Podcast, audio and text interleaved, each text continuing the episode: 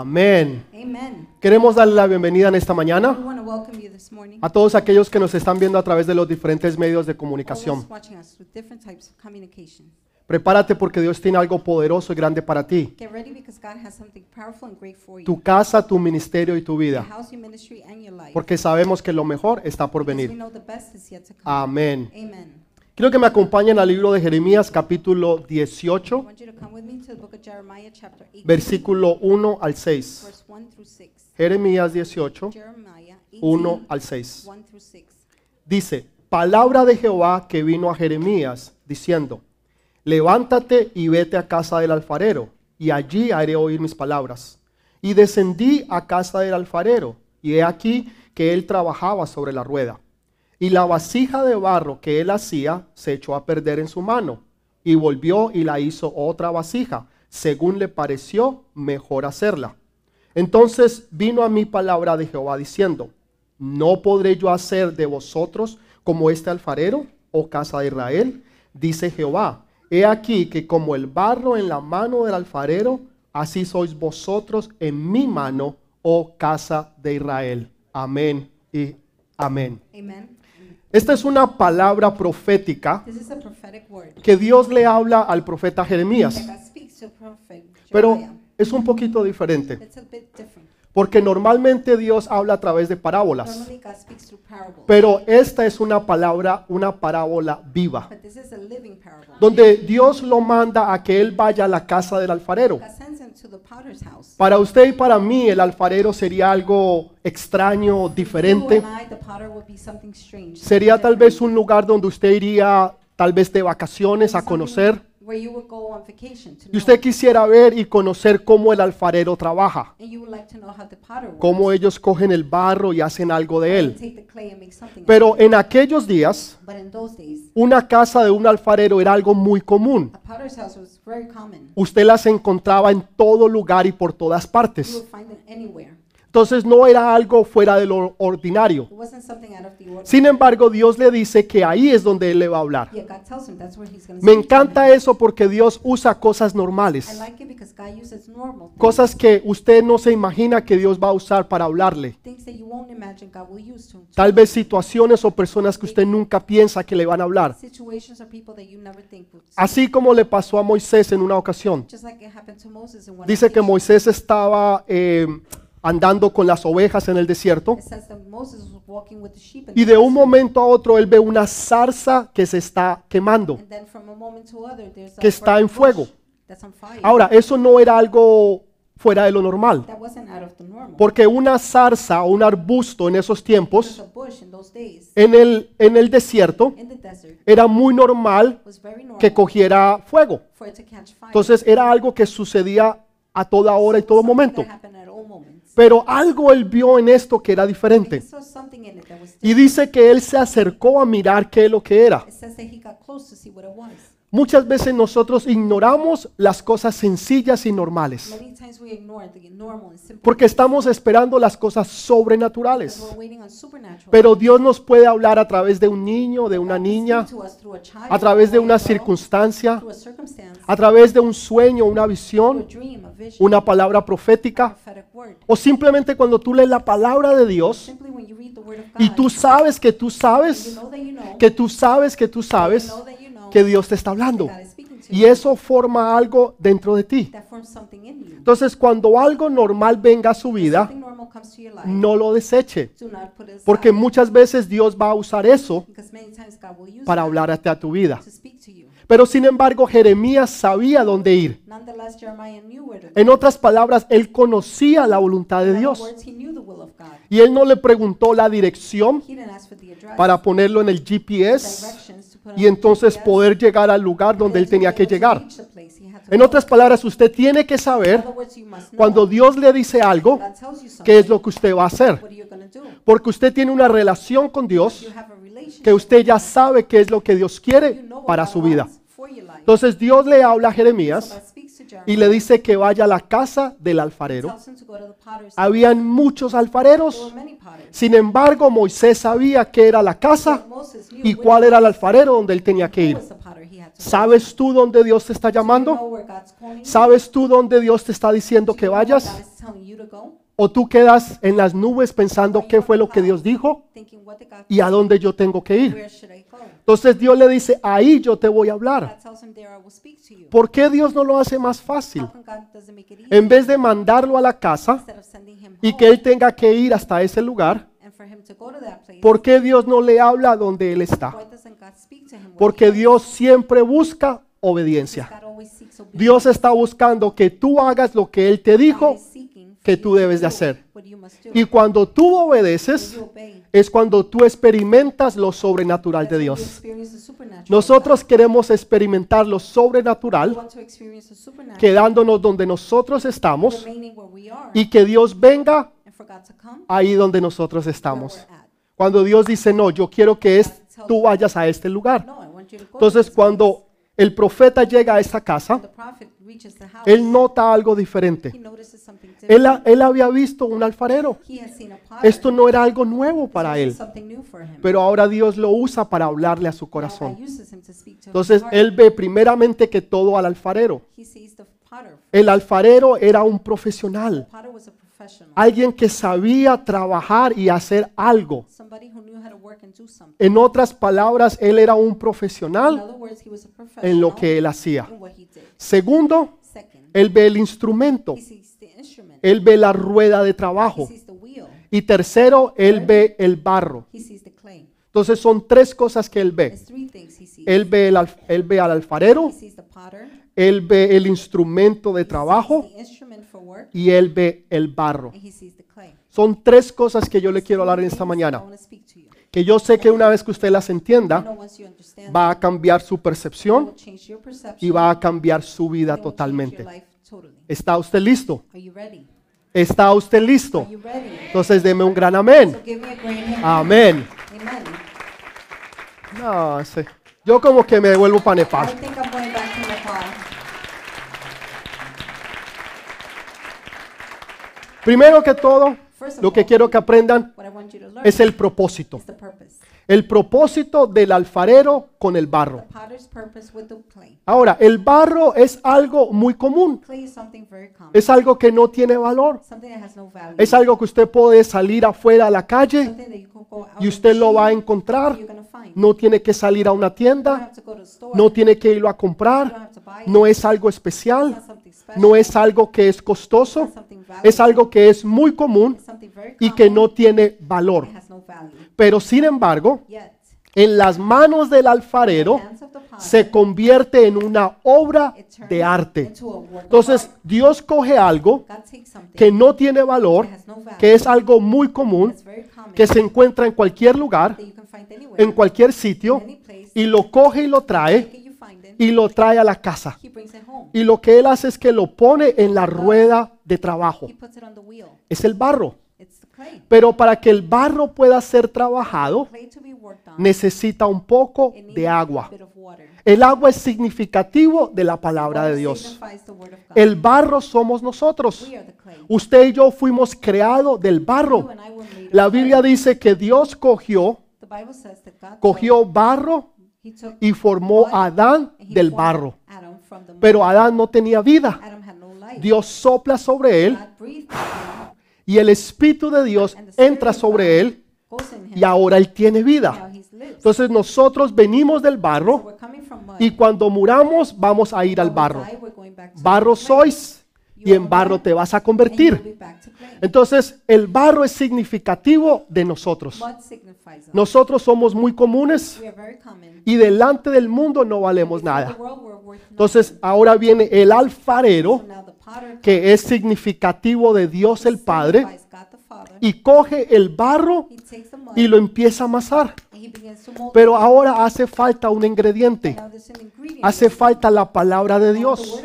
Entonces empieza a echarle agua.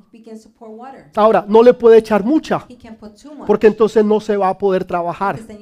Pero le echa suficiente para que el barro sea fácil de trabajar. Quiere decir que en su vida, en mi vida, nosotros necesitamos la palabra de Dios. Y a medida que la palabra de Dios va penetrando en nosotros, nosotros nos volvemos en una masa de barro que se puede trabajar.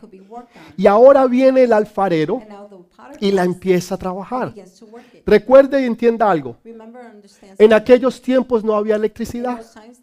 Entonces él no podía prender el motor y el motor empezar a trabajar. Quiere decir que él con su pie tenía que darle vueltas a la rueda para que la rueda empezara a dar vueltas. Y él podía entonces trabajarla. Entienda algo. Cuando usted ve un alfarero trabajar, usted lo único que ve es barro. Y el único que sabe qué es lo que él va a hacer con ese barro es el alfarero. La gente lo puede ver y lo único que ve es un montón de barro. Muchas veces parece como un volcán. Many times it looks like a No tiene forma, no tiene sentido. It doesn't make sense. Pero el alfarero, el que lo está trabajando, lo está moldeando. Él sabe lo que él va a hacer con ese barro. Quiere decir que ni aun ni usted mismo sabe lo que Dios va a hacer con usted. Usted simplemente es barro en las manos del alfarero, porque Él es el maestro because he's the master. Y usted es la obra de arte que Él va a hacer. Y la gente pasará y te mirará y diría, pero este no vale nada. Este ni siquiera tiene forma. No parece que fuera nada. Eso es verdad. Pero espérese, porque Dios no ha terminado conmigo. Dele un poquito de tiempo y usted va a ver lo que Dios va a hacer en mi vida. Porque aunque yo sea barro en las manos del alfarero, hands of the potter, me voy a convertir en una obra de arte. El barro puede empezar de esa forma, pero no va a terminar de esa forma. Entonces es el propósito. Ahora, ¿qué va a hacer Dios con ese barro? Solamente Dios lo sabe. Puede ser que vaya a ser una base, puede ser que vaya a ser un florero, puede ser que vaya a ser un plato. Solamente Él sabe qué es lo que Él va a hacer. La gente te mirará y dirá, pero es que tú no eres nada. Tú ni siquiera tienes forma. Llevas dando y dando vueltas y todavía no se ve nada en ti. Pero el alfarero, el Dios grande y poderoso, Él sabe lo que está creando y Él sabe lo que Él está haciendo. Así que no te desesperes. Si tú todavía sientes o crees que tú no tienes forma, que todavía Dios no ha terminado. Y es verdad, porque Dios está empezando y el que empezó la buena obra la perfeccionará y la terminará en el nombre de Jesús. Dele ese fuerte aplauso al Rey de Reyes. Pero dice que cuando el profeta llega, dice que el maestro, el alfarero, estaba creando la obra. Pero dice que la obra se echó a perder. ¿Por qué se echó a perder? Porque el barro se movió. Y en el momento en que el barro se movió, la obra se perdió. Pero dice que el alfarero cogió Y volvió a empezar. Quiere decir que Dios no se va a dar por vencido en tu vida. Que aunque tú te muevas y aunque tú te bajes y aunque tú te salgas de las manos del alfarero, el alfarero no se dará por vencido por ti. Aunque otros se hayan dado por vencidos, aunque otros te hayan rechazado, aunque otros te hayan dejado, el Rey de Reyes y Señor de Señores no se dará por vencido contigo. Cuantas veces tenga que empezar, cuantas veces Él va a continuar. Pero lo que Él empezó, Dios lo va a terminar. Entonces la obra no ha terminado. ¿De quién era la culpa? ¿Del alfarero o del barro? El problema era el barro. El problema nunca es Dios. El problema somos nosotros. Que se encuentran en nosotros tal vez imperfecciones, se encuentran piedritas, circunstancias, rabias, iras, enojos, bitterness, falta de decisiones. Todo nos molesta, todo nos enoja. Y entonces te mueves de las manos del alfarero. Pero las manos siempre del alfarero están allí, fijas en la obra del Señor. El problema somos nosotros, pero nosotros le echamos la culpa a Dios. que es Dios el del problema y no aceptamos que somos nosotros los del problema. Lo hermoso de esto es que Dios no se da por vencido. Dios nunca se va a dar por vencido contigo, ni tampoco Él te va a dejar. Qué hermoso es entender y saber eso, que cuantas veces yo le falle, cuantas imperfecciones pueda encontrar Dios en mí, Él me, va a perfeccionar, Él va a poner más agua, Él va a hacer su obra y Él la va a terminar. Puede darle ese fuerte aplauso al Rey de Reyes.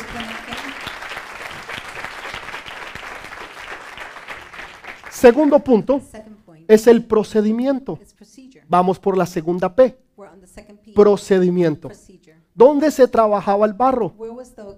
El barro se trabajaba en la rueda. No se podía hacer en otra parte, It couldn't be done elsewhere sino en la rueda. Pero la rueda le da y le da vueltas. Y hay veces tú te sientes que lo único que tú estás haciendo es dar vueltas. Y tú te sientes que tú no vas para ningún lugar. Tú sientes que lo haces dar vueltas y vueltas y vueltas. Y estás todavía en el mismo lugar donde tú estabas antes. Y lo único que tú sientes es que te estás emborrachando. Y tú le preguntas a Dios, Señor, ¿hasta cuándo yo voy a estar en este lugar? ¿Hasta cuándo yo voy a estar en esta situación? ¿Hasta cuándo yo voy a estar aquí? Si lo único que yo estoy haciendo es dando vueltas. Déjeme decirle uno que dio vueltas. Se llamaba Samson. Una vez él se puso a jugar con el pecado y lo primero que le hicieron, le sacaron los ojos. El enemigo te va a quitar la visión. Cuando tú caes, lo primero que el enemigo te quita es la habilidad de poder ver lo que Dios tiene para ti. Entonces le sacaron los ojos. Después lo, lo pusieron en, en un lugar donde ponían los asnos a a, trillar el trigo. Entonces era una piedra enorme y era un círculo. Y lo que él tenía que hacer era empujar y empujar esa piedra para que esa piedra trillara el trigo, el maíz. En otras palabras, él estaba dando vueltas y vueltas y vueltas. ¿Cuál es la diferencia en dar vueltas? y vueltas? La de Samson, él estaba haciendo un beneficio para la obra del enemigo. En otras palabras, él estaba trabajando para el reino de las tinieblas, pero no tenía ningún futuro y no tenía ningún beneficio. Pero cuando usted está en la rueda del alfarero, usted va a sentir la opresión de las manos de Dios. Que Dios empieza a formarte. Y usted va a sentir que Dios te está tocando y que Dios está haciendo una obra en ti. Pero es necesario que esas manos del alfarero tú las puedas sentir. Porque quiere decir que te está dando forma. Porque quiere decir que te está creando. Porque quiere decir que está haciendo una obra maestra en ti. Y que cuando Él termine, la gente se va a admirar de lo que Él hizo en ti. Porque tú empezaste como barro, pero terminas como una obra de arte. ¿Puedes tú creer en eso? ¿Puedes darle gloria a Dios en esta mañana? Entonces hay una gran diferencia en usted simplemente dar vueltas y vueltas y no llegar a nada. O dar vueltas y vueltas y ser algo en el Señor. ¿Cómo usted sabe la diferencia? How do you know the difference? Porque usted siente el toque de las manos de Dios sobre su vida, sobre su casa y sobre su ministerio. Y usted siente que Dios lo está formando. Usted siente que Dios está haciendo algo en usted. O usted simplemente está dando vueltas y está dando vueltas y nunca va a llegar a nada. Y lo único que va a sentir es rabia, se va a sentir frustrado, se va a sentir que Dios no lo ama que nadie lo quiere y lo que usted se va a sentir es de que Dios lo ha dejado. Cuando en realidad somos nosotros los que nos hemos apartado de Dios. Y estamos como Sansón dando vueltas, pero no hay ningún propósito. Entonces Dios tiene un propósito, Dios tiene un destino. Dios tiene un lugar para llevarte y Dios quiere hacer algo grande y poderoso en tu vida. Entonces es el procedimiento. Ahí es donde vienen los problemas, las situaciones, los ataques, que lo único que hacen es formar carácter en tu vida. Los problemas forman carácter en tu vida porque te hacen creer en lo que Dios está haciendo y que tú eres más que vencedor. Pero si usted lo atacan, usted le dicen algo y usted se pone a llorar y se deprime y nadie me quiere y nadie me llama y nadie me dice, usted es un cristiano inmaduro. Usted está en el primer nivel. Pero si usted es un cristiano maduro, usted le cree a Dios que lo que Él empezó lo va a terminar. Y lo que eso crea en usted es carácter para creerle a Dios el propósito en su vida. De que Dios va a terminar lo que Él dijo que Él iba a hacer. ¿Acaso Dios es mentiroso? ¿Acaso Dios se arrepiente de lo que Él dice que Él va a hacer? ¿O tú le puedes creer a Él? ¿Hay alguien aquí que le crea? ¿Hay alguien aquí que pueda decir, Señor, yo te creo? Señor, que aunque yo esté pasando por esta situación, por este problema o esta necesidad, yo sé que es la rueda, el procedimiento que Dios está usando para formarme y para levantarme. Eso es lo que Dios hace. Eso es lo que. Dios hace. Después que te, que te saca de la rueda, te mete al horno. Y ahí es donde viene lo que nadie quiere. Ahí es donde vienen las pruebas de fuego. Nadie quiere las pruebas de fuego. Todos queremos la bendición, pero ninguno quiere las pruebas de fuego. Pero son necesarias. Pedro, el apóstol Pedro dijo lo siguiente. ¿Por qué te sorprendes de las pruebas de fuego que han venido sobre tu vida? Como si cosa rara fuera. No, no es nada raro. Lo que eso va a hacer es fortalecerte. Porque una vez que el barro moldeado, it is formed, se necesita poner fuerte it needs to be strong para que pueda ser usado. in order for it to be Y la used. única forma que eso puede The suceder only way that can happen es cuando Dios te mete is when God puts you en el horno. in the oven. Y allí en ese horno And there in the oven es donde el carácter, is where character, la personalidad personality, y la fe del Espíritu and the Santo faith of the Holy viene sobre ti. Mire lo que le pasó a Daniel. A Daniel lo metieron en un horno de fuego. Y dice que Nabucodonosor puso, puso siete veces más el fuego. Mire tan tonto que era él. Si usted quiere hacer sufrir a alguien, If you want to make somebody suffer, ponga la temperatura a put the 150 temperature to 150 y así dura más tiempo longer. y lo hace sufrir más. Pero si la pone a But 3000, if you put it to 3000, pues cuando el tipo llega se muere. arrive, O sea, die. ni para pecar son buenos. Ni para eso.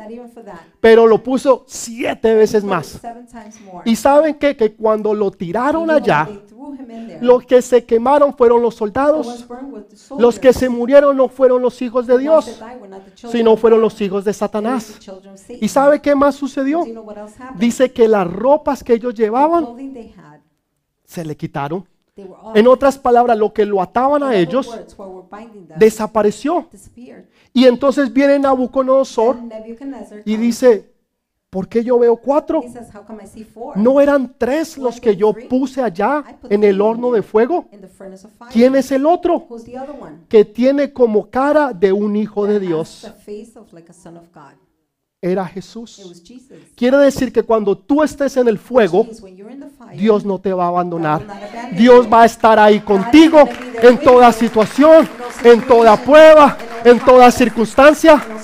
Y aunque te echen en el horno de fuego, no te vas a quemar. Porque Jesús mismo va a estar ahí contigo. Tú estás protegido y estás bien. ¿Sabe cuál fue el problema? Do you know what the problem was? Que cuando abrieron la puerta, door, Daniel no se quería salir. Daniel didn't want to come out. Daniel se quería quedar stay porque estaba con el Señor. because he was with the Lord. Cuando tú estás con Él, him, no importa problema, no importa circunstancia, no importa lo que esté sucediendo, porque lo único que importa es que tú estás con Él. Estás tú pasando por un lugar, going through a place, por un valle? Estás pasando por el horno de fuego, regocíjate porque Él está ahí contigo. Él ese fuerte aplauso al Rey de Reyes. Déselo fuerte, fuerte, fuerte. Entonces lo primero que aprendimos es el propósito. El propósito de Dios. Segundo, el procedimiento. En otras palabras, la forma en que Dios va a usar para fortalecer tu vida. Y la única forma que ese procedimiento se hace es en la rueda del alfarero. Y ahí es donde tú vas a dar vueltas y vueltas, pero es donde el Señor te va a formar y Él va a hacer ese propósito en ti. El plan de Dios se cumplía en esa rueda y no fuera de la rueda. Porque Él es en las manos de Él, es que se forma esa pieza preciosa que tú eres. Es en las manos de Él. Y tú vas a sentir sus manos. Tú las vas a sentir en tu vida. Pero van a ser para bendición y no para maldición. Démosle ese fuerte aplauso. La última P es el principio. El principio de esta enseñanza era de que el que sabía lo que estaba haciendo y el plan que se tenía que cumplir era el plan del alfarero, no el plan del barro. Usted no le puede decir a Dios qué hacer. Nosotros queremos decirle a Dios, Señor, haz esto en mí. Señor, y yo quiero ser así, y yo quiero ser así, y yo quiero tener esto, y yo quiero tener lo otro. Dice la palabra en Romanos 9 In Romans 9, que quién es el barro para hablar y decirle al, al alfarero qué hacer. O sea, es Él el que nos dice qué va a hacer. Es Él el que nos da el propósito. Él es el que nos da el propósito y el procedimiento de cómo las cosas se van a hacer. Y nosotros queremos decirle a Dios qué es lo que Él debe de hacer. Cuando son en las manos del alfarero, en la rueda del procedimiento, la rueda de la vida, en que Él perfecciona su obra maestra. Entonces tú no estás dando vueltas por simplemente dar vueltas. Tú estás dando vueltas porque Él está haciendo una obra maestra. Porque Él está poniendo agua. Porque Él te está formando. Y porque Él nunca, jamás se dará por vencido contigo. Jamás. Ahora sí, dele ese fuerte aplauso. Algunos podrían decir, Señor, ¿será que yo puedo confiar si yo me subo en la rueda que tú tienes? Porque hay muchos que se quieren bajar. Many want to get off. Muchos que dicen, no, Señor, aquí me quedo yo. Esta rueda es muy difícil. Esta rueda es muy dolorosa. Y yo no estoy preparado, no estoy listo para eso. Y la gente se baja de la rueda del propósito de Dios. Entonces el propósito nunca se cumple. Se permanece en barro y se seca. Y por eso usted ve gente seca. Si usted coge barro y lo coge y lo amasa y le echa agua y empieza a formar algo. Pero el barro o la obra que se está haciendo no se deja trabajar. Entonces el alfarero la pone a un lado. Después de poco tiempo, el barro se seca. El barro se seca. Y por eso usted ve gente seca que un día estaban floreciendo en las cosas de Dios, apasionados por las cosas de Dios. Y hoy en día están secos, haciendo mala cara, no le quieren hablar a nadie y están secos en su vida porque se secaron y se bajaron de las manos de Dios. Y después se desaparecieron. they disappeared. Y nunca más estuvieron. Yo he visto personas tras personas tras personas en esa situación. Y hoy en día ya no están, ni siquiera en la iglesia, not even in church. no sé aquí o en la que sea, no importa. Se han alejado de los caminos de Dios, porque un día se bajaron de los propósitos de Dios y se secaron. Que eso nunca llega a suceder en nuestras vidas, pero que Dios pueda terminar la obra que Él ha empezado. No importa qué tan duro, no importa qué tan difícil, no importa qué tan tanto fuego tengamos que soportar, pero vamos a permanecer porque sabemos que Dios va a terminar lo que Él dijo que Él iba a hacer, porque Él es bueno, porque Él es justo y porque Él es el maestro. because He's the master. Y yo no le voy a decir a Dios qué hacer. Jesús hizo la oración más hermosa y preciosa que yo haya escuchado en mi vida. Y esa es la oración que yo hago cada día delante de Él. Jesús oró, Padre, si es posible, pasa de mí esta copa, pero que no se haga mi voluntad, sino tu voluntad. En otras palabras, Señor, esto es lo que yo quiero. Señor, esto es lo que yo deseo. Pero más que eso, mi anhelo es tu voluntad, Señor. Señor, que tú seas glorificado. Señor, que tu obra se cumpla en mí para que la gente pueda glorificarte a ti. Porque no se trata de mí, because it's not about me, se trata de Él. Se trata de Él. Que no haga mi voluntad, Señor, sino que se haga tu voluntad. Los propósitos de Dios. ¿Puedes tú confiar en Dios? Que lo que Él está haciendo, Él lo va a terminar. Déjame decirte una vez, hace muchos años atrás, Dios mismo con sus propias manos cogió barro y empezó a formar y hizo un hombre, Hizo una creación. Si lo hizo con Él, no lo va a poder hacer contigo. Y después sopló sobre Él y vino aliento de vida y el hombre tuvo vida y fue un hombre.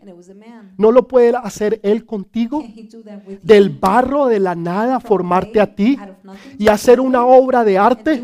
Cuando alguien, las personas te miraban y miraban en ti que tú no valías nada, que tú eras insignificante, cuando te despreciaron, cuando un día te dejaron o te cambiaron o, o ni siquiera te tuvieron en cuenta. Pero. Dios dice, yo lo voy a tener en cuenta. "I will have them in Yo voy a hacer con Él lo que nadie pudo hacer con Él. Y le voy a mostrar al mundo mi obra de arte. Lo que los demás despreciaron, yo voy a usar para glorificar mi nombre. ¿Te han despreciado a ti? ¿Te han dejado a un lado? ¿Se han burlado de ti? ¿Te han dicho que tú no vales nada? ¿Que tú nunca llegarás a hacer You nada ni nadie? Qué bueno que te dijeron eso. Porque ahora Dios te va a usar para avergonzar a los sabios y a los que decían que sabían. Puedes darle ese fuerte aplauso ahora sí al Rey de Reyes. La obra de Dios. God's work. Entonces dice Génesis 2.7. Genesis 2:7. says, Entonces Jehová Dios formó al hombre del polvo de la tierra y sopló en su nariz aliento de vida. Y fue el hombre un ser viviente. Then the Lord God formed the man from the dust of the ground and breathed into his nostrils to breathe life. Dios usa el polvo para muchas cosas. Una vez en el libro de Juan, capítulo the book of 8, John, chapter 8, dice que habían encontrado a una mujer en el acto del adulterio. Y, y la trajeron delante de Jesús. Y le dijeron, Jesús, esta mujer ha sido encontrada en el mismo acto. Del adulterio. ¿Dónde estaba el hombre? A él no lo trajeron. Trajeron fue a la mujer. Y entonces Jesús está escribiendo con el dedo en el polvo. Jesús ni siquiera los está escuchando. Y está escribiendo. Mientras que los demás te acusan, Dios está escribiendo. Está ahí escribiendo. Y después la mira y dice, y el que esté fuera de pecado, que tire la primera piedra. Y todos empezaron a mirar. Nadie sabe lo que Jesús escribió ahí, pero tuvo que escribir algo que tenía que ver con ellos.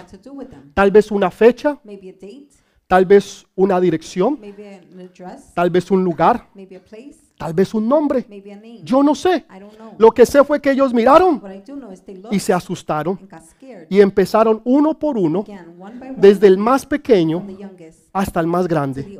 Se empezaron a ir porque ninguno podía tirar la primera piedra. ¿Y qué estaba haciendo él? Con su dedo, escribiendo dónde? Writing where? En el polvo. El mismo dedo que él usó para escribir los diez mandamientos y para darnos libertad, ahorita estaba escribiendo para demostrarle a los sabios y a los acusadores que la misericordia de él está sobre nosotros. Está sobre nosotros. Entonces Dios usa el polvo. Salmos 22:15 Psalms 22:15 dice lo siguiente. Como un tiesto se secó mi vigor y mi lengua se pegó a mi paladar y me has puesto en el polvo de la muerte. My mouth is dried up like a potsherd, and my tongue sticks to the roof of my mouth. You lay me in the dust of death. ¿Qué fue lo que le dijo a la serpiente?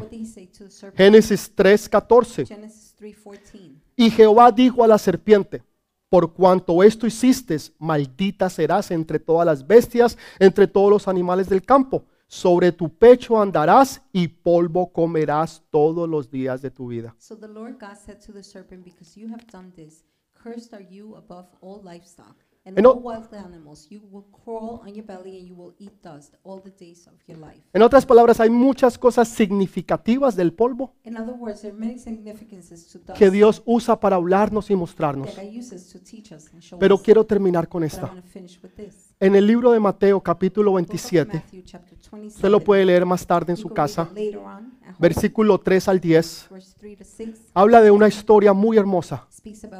Tal vez es la historia más hermosa de toda la Biblia. Habla sobre Judas que se arrepiente de haber vendido y entregado a Jesús. Él lo vendió por 30 monedas de plata, it for 30 coins. pero cuando lo vio, Se arrepintió del mal que él había hecho. Entonces quiso retornar el dinero y se fue a los sacerdotes y hacia los ancianos de la iglesia y les devolvió el dinero. Pero ellos no lo quisieron coger. Dijeron, esto es dinero de sangre y no lo podemos poner con los diezmos y las ofrendas. Entonces dijeron, ¿ahora qué hacemos? Aquí hay un dinero, pero ¿qué vamos a hacer con ese dinero? A alguien se le ocurrió la idea, vamos a comprar el campo del alfarero. Y cogieron las 30 monedas de plata 30 coins, y compraron el campo del alfarero. Y se cumplió la profecía de Jeremías que había profetizado que con ese dinero que vendieron a Jesús iban a comprar un campo del alfarero. from the potter. Increíble. Incredible. Lo que el profeta había profetizado se cumplió. ¿Sabe? Cuando Dios habla, Dios cumple. Pero la historia no termina ahí. story doesn't end there. Era el campo del alfarero. El campo del alfarero era todos los pedazos de las obras de arte, ya sean bases, floreros, platos, que un día tuvieron potencial, que un día fueron usados, que un día fueron valiosos, pero un día se rompieron y ya no tenían más uso. Entonces cogían esos pedazos y los tiraban detrás de la casa del alfarero. Después de muchos años se encontraban pero miles y miles y miles y miles de pedazos inservibles.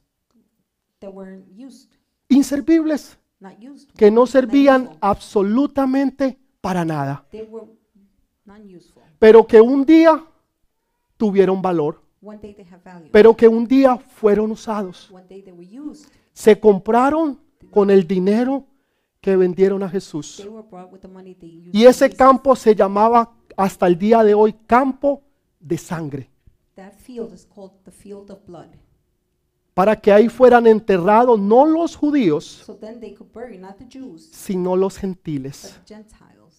Cuando alguien le pasa una situación, un problema, someone, usted escucha que la gente dice, tengo mi corazón hecho pedazos, people say, "My heart is broken into pieces. tengo mi vida hecha pedazos, mis finanzas en pedazos, todo lo que no servía, todo lo que un día fue usado, todo lo que un día tuvo potencial, pero que un día se quebró, fue desechado. Fue desechado, it was thrown, pero fue comprado con la plata con la cual se vendió a Jesús. Tú y yo fuimos comprados con la sangre de Jesús. Quiere decir que cada pedazo de tu vida, de tu situación, de tu familia, de tus hijos, de tus finanzas, de tu ministerio, your ministry, de lo que sea, whatever it is, no se va a perder. it won't be lost. Porque lo que el hombre desechó, What the Lord, Dios va a usar para su gloria y su poder. Dios lo va a usar para su gloria Use for his y su glory poder. and his power. No fue casualidad It was no coincidence que el campo del alfarero fuera comprado con la plata que se vendió a Jesús. Es algo simbólico que Dios te dice hoy a ti, nada se va a perder. Todo lo que estaba hecho pedazos. Dios lo va nuevamente a coger, lo va nuevamente a poner, porque Dios no se ha dado por vencido, porque. Dios no ha terminado la obra que Él empezó contigo. Y aunque otros te hayan desechado, y aunque otros hayan hecho pedazos tu vida, tu corazón y todo lo que tú tienes y lo que tú eres, nada se va a perder. Todo será nuevamente rescatado y a través de la sangre de Jesús volverá nuevamente a tomar. Nuevamente volverá a tomar forma. Y ya no van a ser pedazos, pero ya va a ser una obra maestra. Si usted va a la casa del alfarero, el alfarero tenía una vitrina he had a cabinet donde él ponía sus where he obras, put his work, las cosas que él hacía, the things he did. las ponía aquí. He would put them Cuando usted llegaba, Whenever you enter, usted se encontraba una mesa you will find the table. y encima de la and mesa on top of the table, usted se encontraba la obra you saw the work del alfarero. of the potter. Usted podía comprarla, You could buy them. usted podía You mirarla. could see them. Starbucks. Oh, 7 forget it. Usted podía ver la You obra could see. Hermosa, Beautiful, bella, gorgeous, preciosa. precious. Eso es lo que él tenía ahí. That's what he had. Pero si usted quería ver algo mejor, But if you wanted to see something better, estaba en la parte de that atrás. was in the back. Una vitrina que estaba puesta acá. A cabinet. Y esas eran las obras mejores. And that was the better work. Las cosas que eran más valiosas More valuable y things más importantes. and more important. Entonces usted entraba y, y veía so estas. you entered and you would see these. Pero detrás de esas behind habían there otras. Unas obras de arte hermosas, bellas, pero eran más But valiosas. they were more valuable. Ahora, si usted quería algo mejor, you wanted something even better, el alfarero tenía un cuarto the potter had a room donde él tenía where he had su colección privada. his private collection, Lo mejor de lo mejor de lo mejor estaba atrás. Eran vasos que nunca habían sido utilizados. Estaban esperando un momento especial. Dice la Biblia que en una casa grande no solamente hay utensilios de oro, y de plata.